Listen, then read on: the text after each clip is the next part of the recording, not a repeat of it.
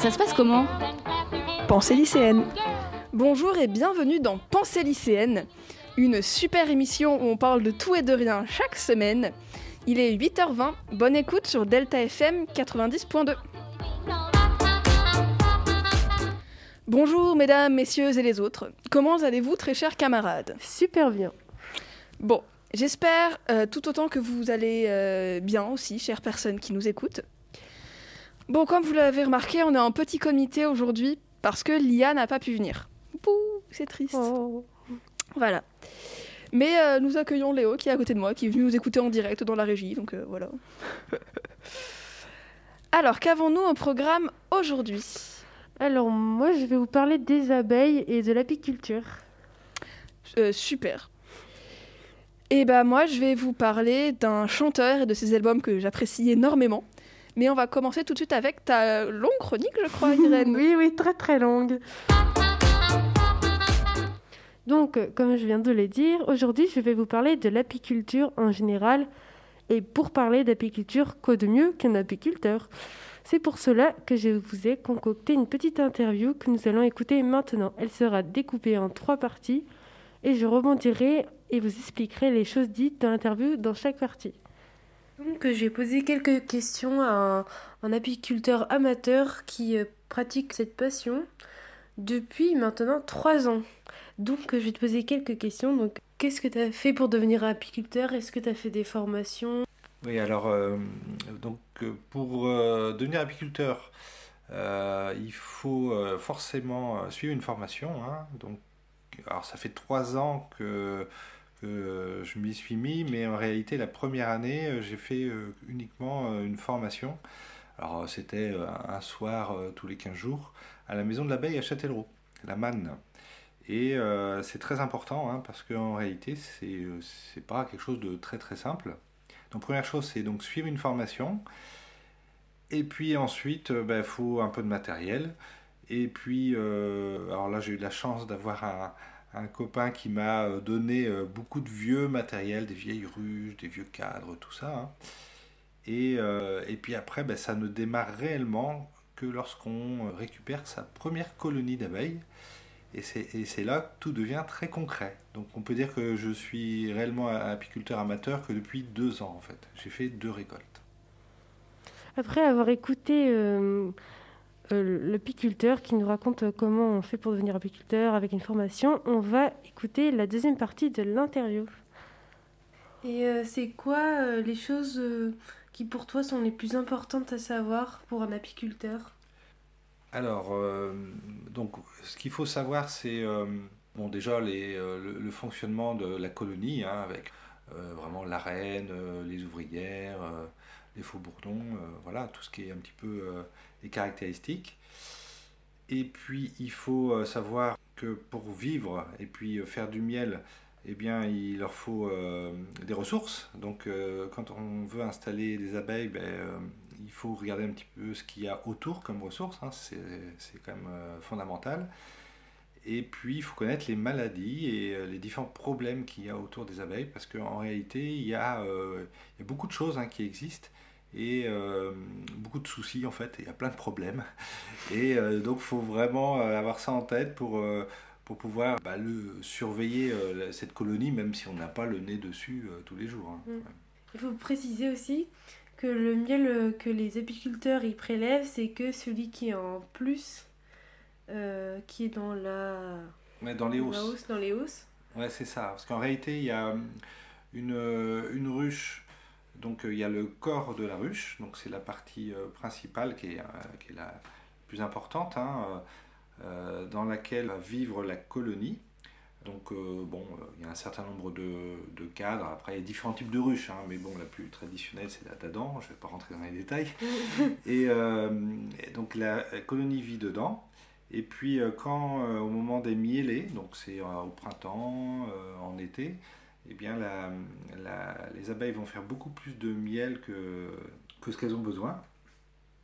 Et elles vont remplir des étages supplémentaires qui s'appellent des hausses. Et l'apiculteur ne prend que cette partie et laisse ce qui est dans la colonie pour les abeilles. Donc, vous avez sans doute entendu certaines choses que vous ne connaissiez pas, ou peut-être que vous aimeriez en savoir plus. Monsieur Alain nous a parlé d'une hausse dans une ruche, mais savez-vous ce que c'est? Peut-être pas. C'est pourquoi je vais vous donner quelques exemples de langage spécifique à l'apiculture et vous parler du fonctionnement d'une ruche, car les abeilles sont très très très bien organisées. Et petit disclaimer, je vous donnerai la technique ultime à la toute fin de la chronique pour savoir comment réagir en cas de piqûre d'abeilles. Donc, euh, les choses à savoir euh, sur une ruche sont tout d'abord qu'une ruche est composée de plusieurs cadres en bois sur lesquels l'apiculteur fixe une feuille de cire gaufrée, favorisant ainsi le travail de construction des alvéoles des abeilles qui façonnent au printemps et en été les rayons constitués d'alvéoles pour stocker leur production de miel dans les alvéoles qui sont scellées à l'aide de propolis. Et euh, les abeilles qui fabriquent les rayons de cire sont nommées les ouvrières, car il existe trois catégories dans une colonie. Premièrement, il y a la reine qui est très très importante. Donc euh, il y en a euh, une seule par colonie. Son rôle, c'est de pondre bah, tout le temps en fait. Donc elle pond 2000 œufs par jour. Donc à peu près une par minute apparemment. Donc c'est énorme. Oui, c'est énorme. ah bah elle est, efficace. Hein. Tu m'étonnes. Donc, euh, comment dire, si euh, la reine euh, meurt, c'est la colonie entière qui est en danger parce qu'il n'y a plus de nouveau-nés. Donc, ensuite, elle vit de 4 à 5 ans. Et comment on devient une reine? Alors, les abeilles ouvrières choisissent une abeille et utilisent la gelée royale, appelée également le lait des abeilles, qui est une substance produite par les abeilles ouvrières et grâce à des glandes contenues dans leur tête. Donc, la gelée royale apporte à la larve une substance bien particulière qui permet de modifier son ADN pour en faire une abeille reine et non ouvrière. Parce qu'en fait, de base, c'est une abeille normale, mais ils la nourrissent euh, énormément en la choisissant et c'est comme ça qu'elle devient une reine. Trop bien. Ouais. et euh, ensuite, une ouvrière, donc euh, je vais te dire ce qu'elle doit faire dans une journée en général. Après, ça dépend des besoins et, et aussi de la saison. Donc, elle doit faire le nettoyage, le soin au couvent, donc, le couvent, c'est l'ensemble des œufs, larves et nymphes qui sont protégés, soignés et alimentés par les nourrices dans une colonie. Donc, elle doit aussi euh, faire la production de cire et la construction des rayons, le butinage et la défense. Elle doit faire beaucoup de choses. Et ça dépend aussi de l'âge des ouvrières. Genre, euh, ils ont fait des études et ils ont vu que selon leur âge, elles faisaient euh, certaines choses qui sont plus fatigantes ou pas. Et des fois, ça change euh, s'il n'y en a pas assez. Donc euh, après, en été, elle vit jusqu'à de 4 à 6 semaines. Et en hiver, de 5 à 8 mois. Parce que du coup, en hiver, il y a beaucoup, de choses, beaucoup moins de choses à faire.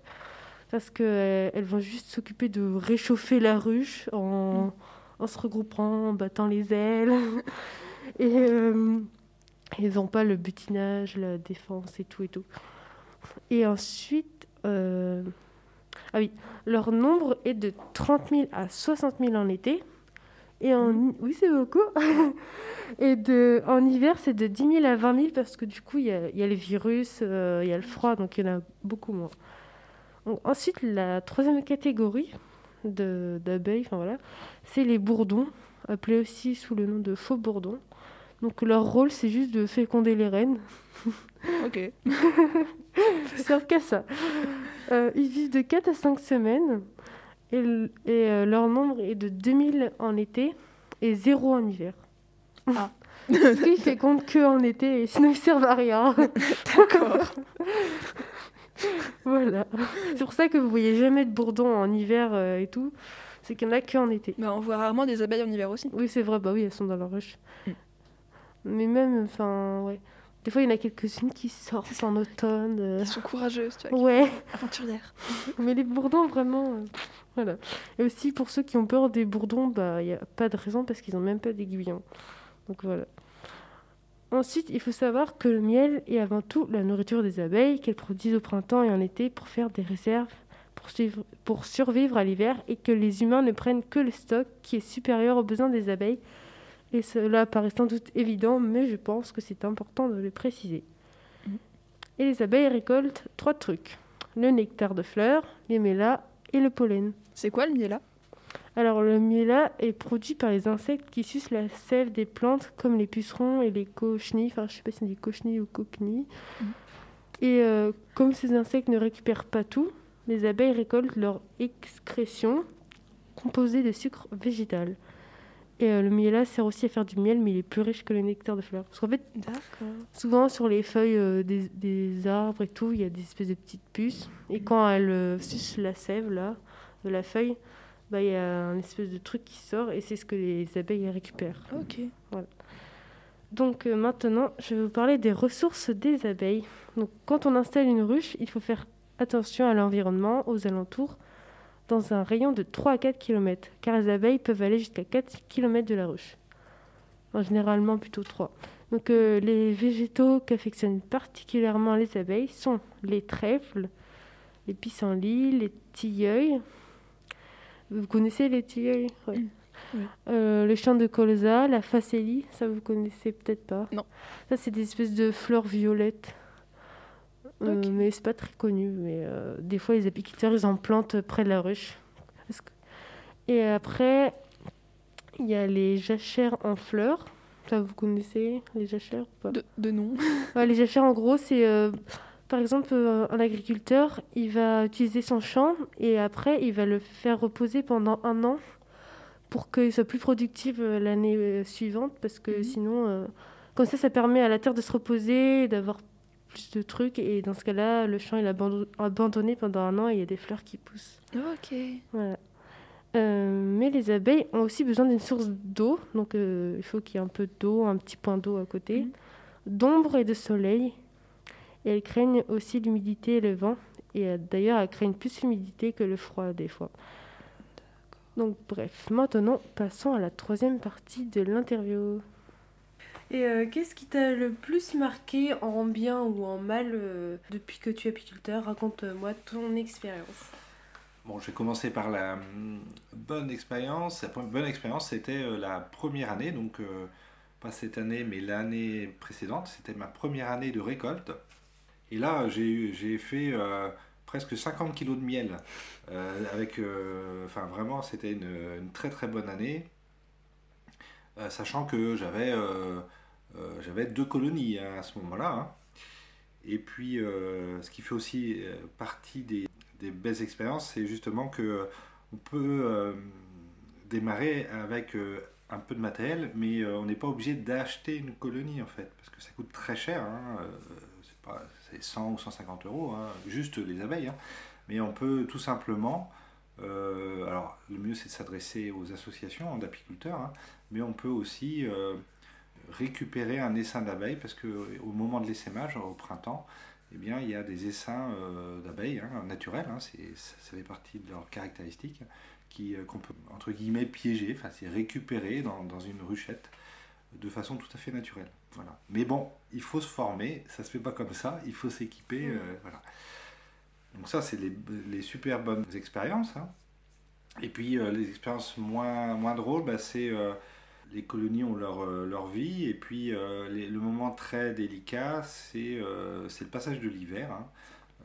Puisque si on n'a pas bien suivi la colonie précédemment, eh bien, peut très vite euh, être infestée de, parasites qu'on appelle les, enfin des acariens, hein, c'est les varroas, et euh, c'est le principal danger en fait pour les, les abeilles. hein. Euh, On parle toujours des frelons asiatiques, mais le varroa c'est plus compliqué hein, que le frelon asiatique.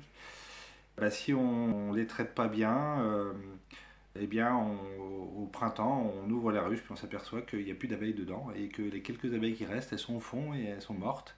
Et quand on regarde de près, on s'aperçoit qu'il y a des petites, des petites bêtes qui sont accrochées dessus.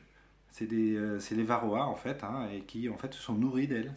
Et euh, la, ruche s'est écroulée. Donc moi, ça m'est arrivé euh, euh, bah, au printemps dernier. Hein, euh, j'avais plus qu'une colonie euh, qui avait survécu en fait, hein, sur, euh, sur trois euh, à l'automne.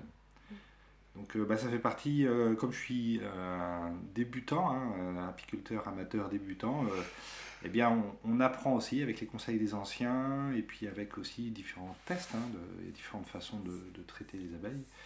Donc euh, on s'améliore, mais euh, bon, ça, ça- ça demande un peu de, de travail aussi. Quoi. Ok, bah merci beaucoup pour ces réponses, c'était très intéressant. Avec plaisir. Donc, euh, il nous a parlé de maladies. Donc, euh, les maladies les plus répandues sont le varroa, dont il nous a parlé, monsieur. Euh, la varroa, c'est apparu en 1982 et c'est d'origine asiatique. Ensuite, il y a aussi la loque américaine chez les abeilles adultes et le couvain, couvent, enfin je sais pas si couvain ou qui est une mycose, la varroatose, provoquée par des parasites qui sont des maladies qui touchent le couvain. Donc ensuite, il y a aussi des problèmes qui surviennent comme la diarrhée et le pillage, etc. En bref, il existe de nombreux virus. C'est dommage. Mm, ouais. En plus, ils sont apparus surtout dans les années 80. Avant, il n'y en avait presque pas.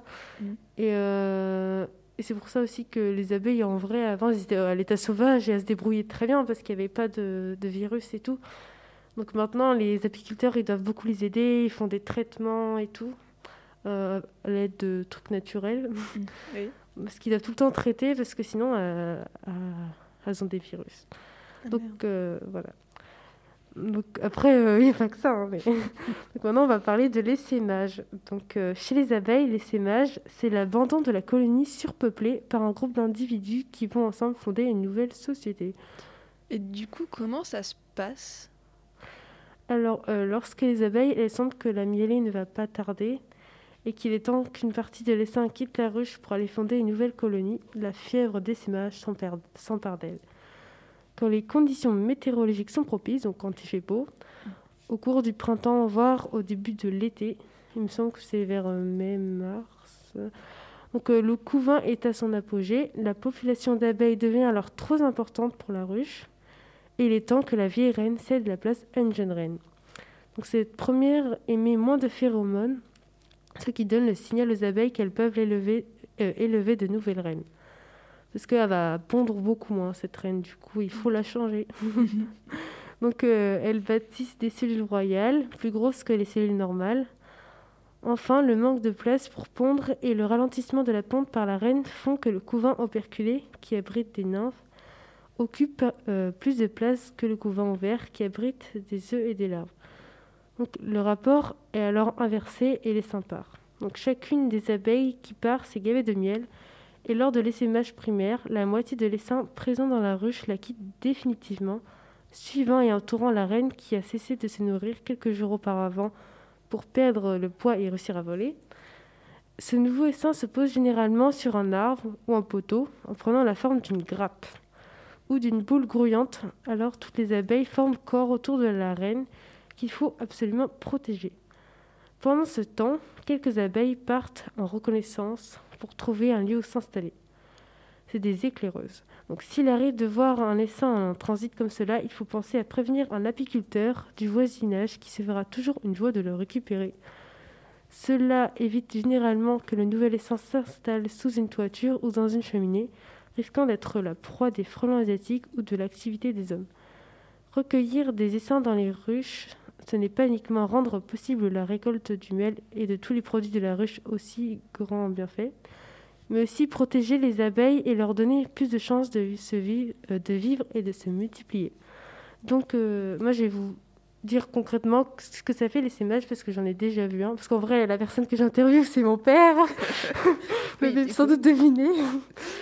Donc, euh, en fait, quand il y a un essaimage, euh, la dernière fois, j'avais regardé par la fenêtre et il y avait des milliers et des milliers d'abeilles dans le ciel. C'était très impressionnant, comme s'il y avait des oiseaux migrateurs, mais là, ils sont assez bas et il y en a vraiment beaucoup. Et ensuite, ils vont se poser sur une grappe au bout de. Euh, sur une grappe. ils vont se poser sur euh, une branche d'arbre au bout de quelques heures. Après avoir. ouais, parce que c'est près. Souvent, c'est assez près de la ruche. et après, ça fait une espèce de grappe et euh, l'apiculteur, pour, il va les récupérer et le remettre dans une ruche parce qu'il ne veut pas perdre la colonie. Mhm. Du coup, comme la colonie elle se divise en deux, ça lui fait deux colonies différentes. Ok. Donc, euh, ce qu'il va faire, c'est qu'il va prendre un drap. Mhm. Vous allez comprendre. Donc, il met euh, une chaise avec une, la ruche vide dessous, enfin une ruchette. il va prendre le drap et il va prendre une mini balayette et il va faire tomber les abeilles dans le drap parce qu'en fait elles ont tellement mangé qu'elles vont tomber dans le drap. Mhm. Et après il va glisser le drap et il va faire tomber les abeilles dans la ruchette. Genre comme si c'était des, des pommes. Genre vraiment il les fait tomber. C'est bizarre à imaginer comme ça parce que vous imaginez que les abeilles elles vont partir. Mhm. Et comme elles sont toutes agglutinées et euh, autour de la reine et qu'elles ont beaucoup, beaucoup, beaucoup mangé avant de partir, elles sont très gentilles. Donc voilà comment ça se passe. Ok. Après, vous pouvez regarder des vidéos pour euh, voir un peu comment ça se passe parce que c'est difficile à imaginer. Donc euh, maintenant, j'ai presque fini, mais je vais vous parler de comment réagir en cas de piqûre d'abeille. Oh, intéressant. ouais. Donc si c'est déjà si c'est les yeux, il faut tout de suite appeler un médecin. mais sinon, euh, il faut retirer l'aiguillon le plus vite possible et il faut pas le retirer n'importe comment. Parce qu'en gros, il y a l'aiguillon et une petite poche, et si vous appuyez sur la poche, bah, tout le venin il va se mettre dans votre peau. Donc en gros, il faut prendre je sais pas, une lame de couteau et vous, vous le raclez, enfin vous enlevez comme ça, enfin je sais pas comment dire, mais juste vous passez la lame à l'endroit où il y a l'aiguille, comme ça, ça touche pas la, la poche et vous, avez, vous appuyez pas dessus. Donc euh, voilà. Ok, bah, merci beaucoup. Et après, il bah, faut mettre de la pommade que vous trouvez en pharmacie. Ok. Le plus important, c'est pas d'appuyer sur la poche. Donc euh, voilà, c'est la fin de ma chronique. J'espère que cette petite initiation à l'apiculture vous a plu. Bien sûr, je ne vous ai parlé que d'une infime partie du métier et des abeilles, car il y a énormément de choses à savoir. Et pour en savoir plus, je vous conseille le livre L'élevage des abeilles de Friedrich Paul, donc euh, F-R-I-D-R-I-C-H espace P-O-H-L. En fait, c'est avec ce livre que je me suis documentée surtout. Donc, on se retrouve la semaine prochaine avec une chronique sur les bienfaits du miel et je vous décrirai la vie d'une colonie au fil des saisons en continuité de cet épisode. Merci. Bon, après cette super chronique très instructive sur les abeilles, qui était géniale, que j'ai adoré, je vous propose d'écouter la pause musicale qui introduira ma chronique. Et cette pause musicale est Assis soit-il d'Aldebert et Peter Garrett. Faut arrêter les dégâts et les plans sur la comète. Regardez dans quel état vous nous laissez la planète. On avait dans la vie d'avant des abeilles sur nos desserts et les journées sans écran. Pas de plastique à la mer, de la glace, des ours blancs, de la neige sur nos hivers. Wherever we look, the forest retreats, the coral is bleached by an endless sun. The ocean's so high, the jungles are quiet. Is it too late to say that nature's undone? Que s'est-il passé? Allez, rangeons nos mouchoirs. Écoutons la forêt pousser plutôt que les arbres choirs.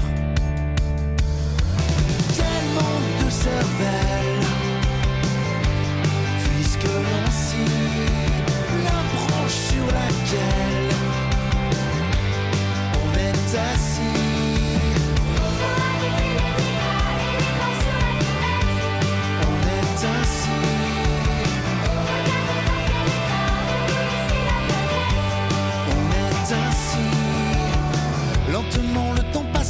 sans futile connexion, parfois même on s'ennuyait.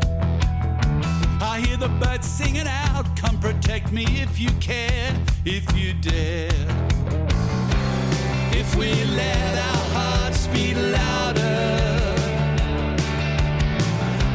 and if our voices get so much stronger.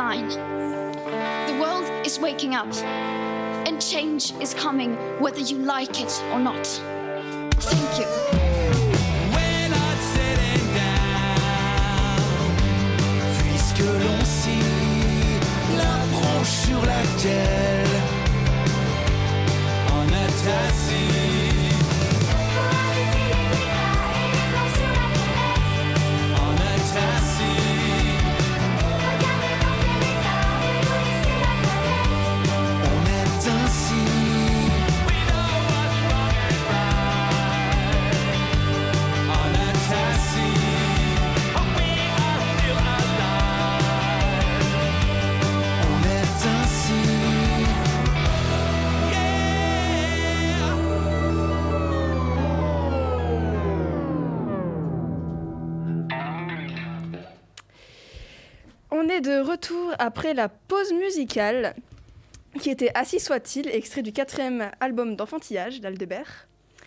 Et on peut dire bonjour à Lia qui vient de nous rejoindre. Coucou Bonjour Et oui, pouf, apparition, tintin, Magie. magie. Une pause musicale et paf, elle est là.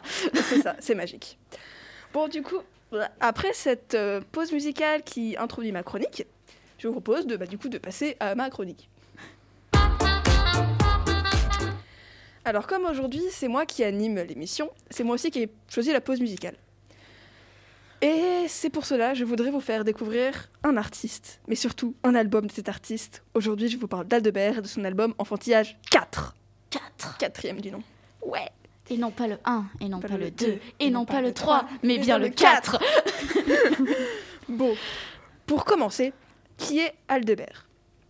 Aldebert est un auteur, compositeur, interprète, né en 1973 à Paris. Il a l'âge de mes parents, c'est fou Aldebert n'a pas toujours fait des musiques pour enfants. Bon, j'ai pas envie de faire plus longtemps une, une biographie parce que c'est pas ce qui m'intéresse. Mais du coup, voilà. Les enfantillages sont plutôt, enfin, principalement des albums pour enfants, entre guillemets.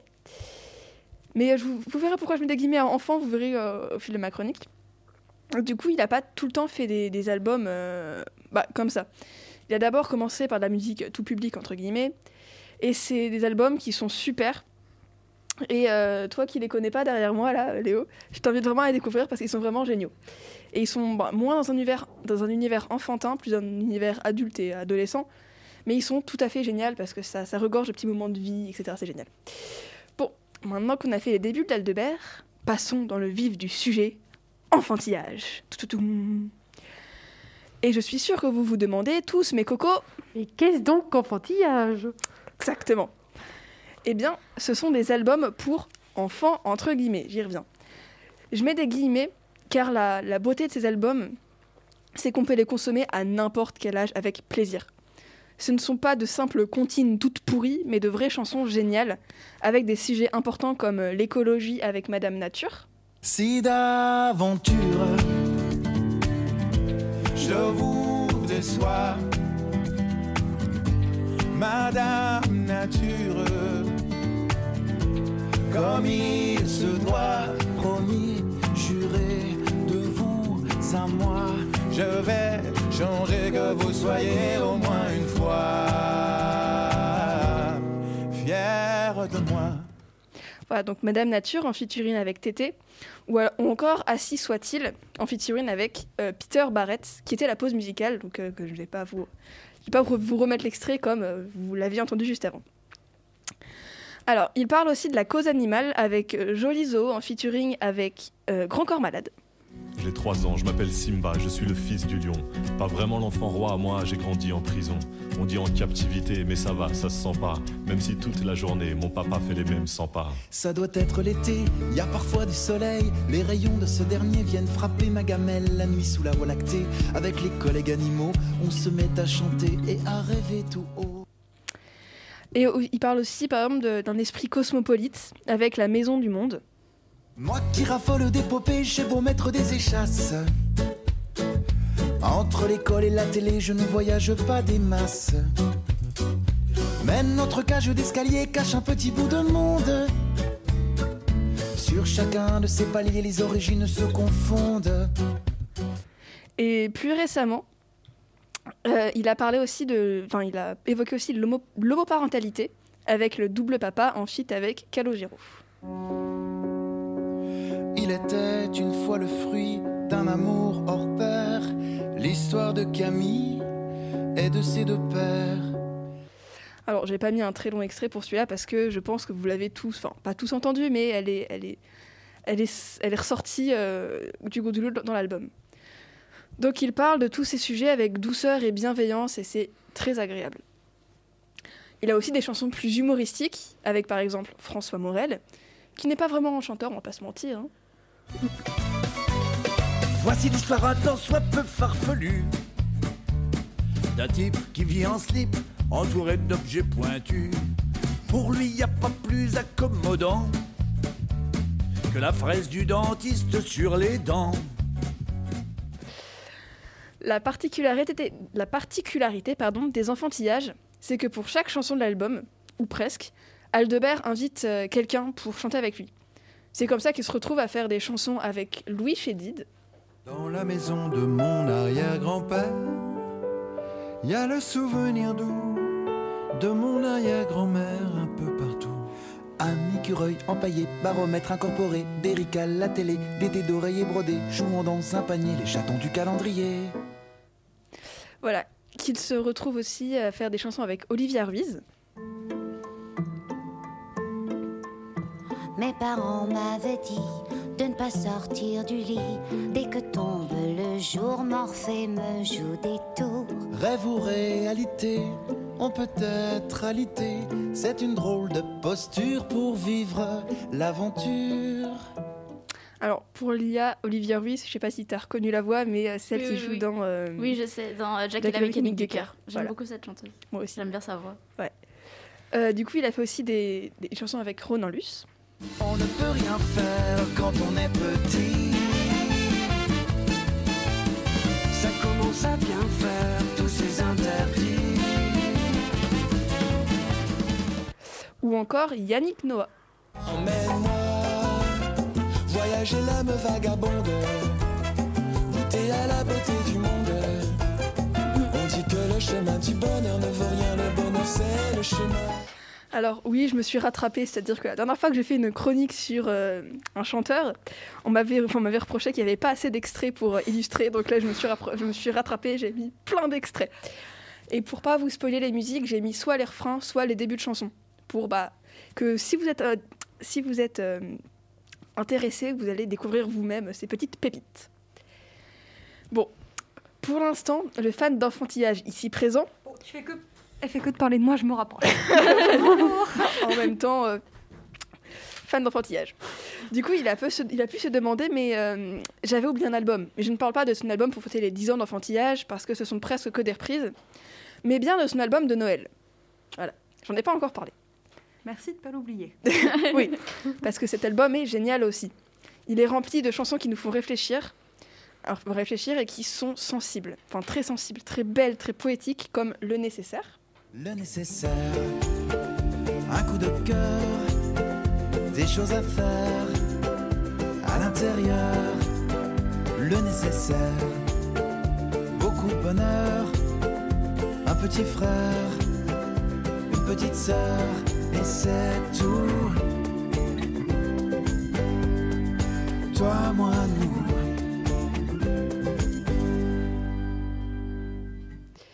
Il y a Maman Noël aussi qui est génial. Personne ne la connaît vraiment. Faut dire qu'elle est plutôt discrète. D'ailleurs, comme elle le dit souvent, je vis dans l'ombre de la fête. Mais c'est bien elle qui, toute l'année, s'occupe du courrier, des marmots, sélectionne et choisit les jouets, la couleur des papiers cadeaux. Ou encore Le Monsieur qui dort dehors. Mais dis maman, est ce monsieur qui dort dehors Qui n'a même pas de chaussettes.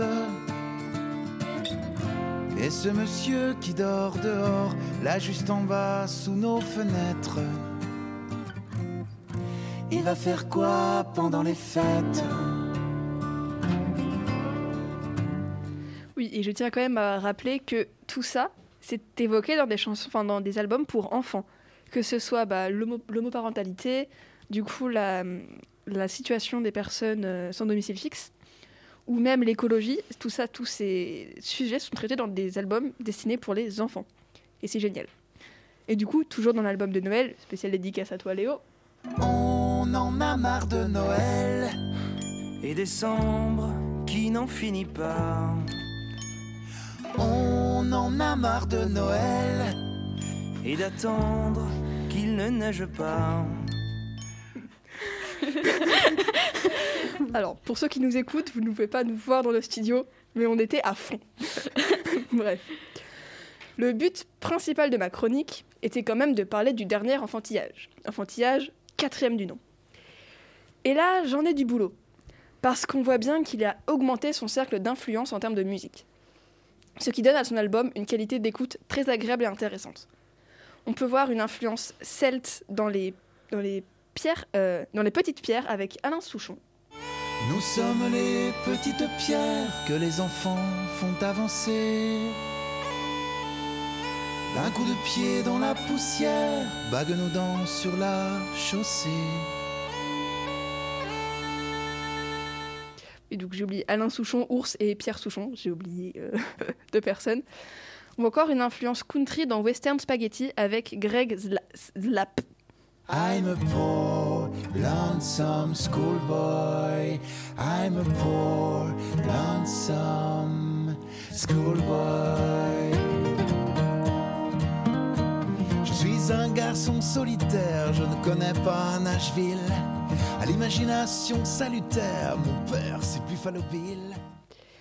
Ado- Alors de plus, je sais pas si c'est mon côté fan du studio euh, Ghibli, mais le grand voyage euh, voilà, m'a fait penser euh, au style de musique que le studio utilise pour ses films d'animation.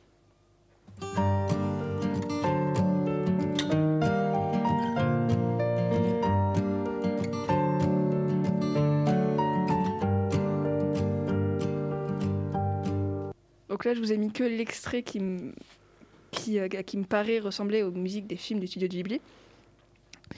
Et, pardon, j'ai plus de voix ce matin. Et- merci. Et, euh, et ça, c'est un, un leitmotiv dans, dans, tout, dans tout le morceau. C'est, ça, ça revient très très souvent. Voilà. Et j'a- j'a- j'adore ce morceau en partie pour ça. et donc, dans Assis soit-il, la musique que vous avez écoutée en pause musicale, Albert. pff, Albert. oh là, je suis fatiguée. Aldebert. Alors ça vient à le tutoyer maintenant, carrément. Ah, tu te lâches un peu, Claire. C'est- C'est Albi, tu vois, Albi. Aldebert dénonce notre inaction face à l'urgence climatique. Et pour ceux qui ne l'auraient pas remarqué, pendant la pause musicale, à la fin, il utilise, il utilise un passage du discours de Greta Thunberg à l'ONU. Right here, right now, is where we draw the line.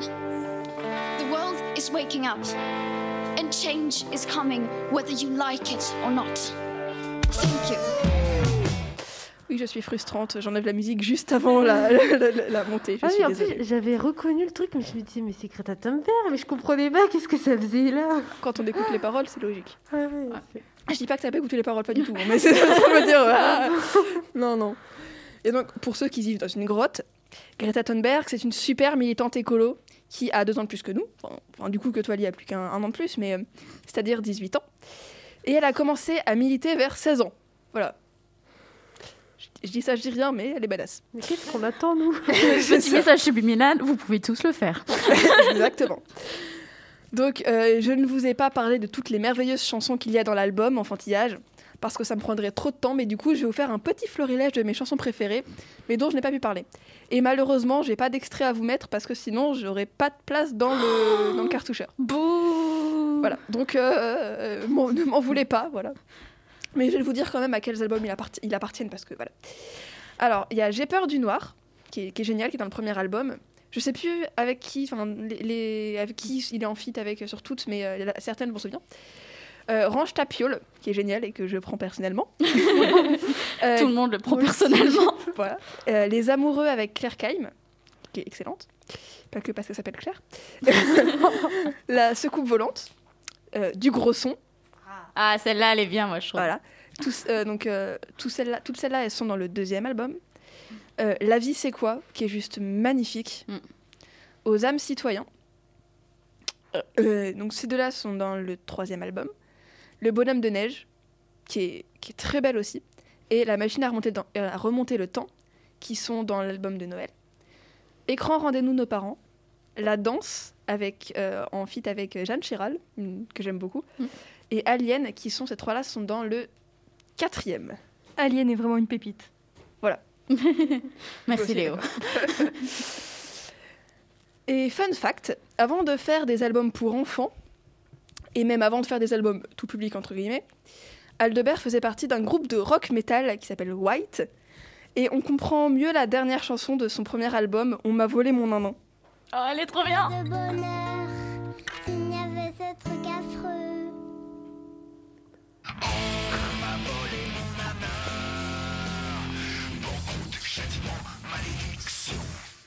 Voilà, je vous ai épargné un peu, j'ai baissé un peu le son du, ca- du- mon préféré. du cartoucheur pour pas que vous allez vous exploser les oreilles.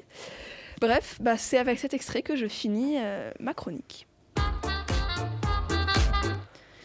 Bon, ça commence à sentir un peu la fin de l'émission, non? Ah oui, je le Ouais. sens, cette odeur. Mais moi, je pensais faire un petit retour sur l'émission, mais sachant qu'il nous reste 5 minutes avant d'aller en cours, peut-être pas. Peut-être que pour une fois, on pourrait être à l'heure en cours. c'est une bonne idée. Après, à chaque fois, on arrive pile poil au bon moment. Ou un Non, petit ça peu en c'était la dernière fois. Bon. Moi, il y a des fois, j'arrive en retard, la prof elle me disait Lia, t'as vu Je fais oui. Bon, bah, je lance le générique. Et oui, c'est déjà la fin de cette superbe émission. Merci beaucoup de nous avoir écoutés et merci beaucoup, chers camarades, d'avoir été là. Si vous avez bien aimé notre émission, vous pouvez la réécouter en streaming sur Spotify, Deezer, YouTube, si vous voulez. En... Enfin, YouTube, si vous voulez voir nos, nos têtes en plus. Petit Ou nous voir euh, nous amuser sur beau. les musiques. euh. Bref. Et enfin, le site de Delta FM, le plus important. Il est 9h01 et c'était Pensée lycéenne sur Delta FM. Bonne journée à toutes. Au revoir. Salut C'est quoi cette émotion? Pourquoi il a fait ça lui? Et l'écologie alors? Mais ça se passe comment? J'ai pas compris. Pensée lycéenne.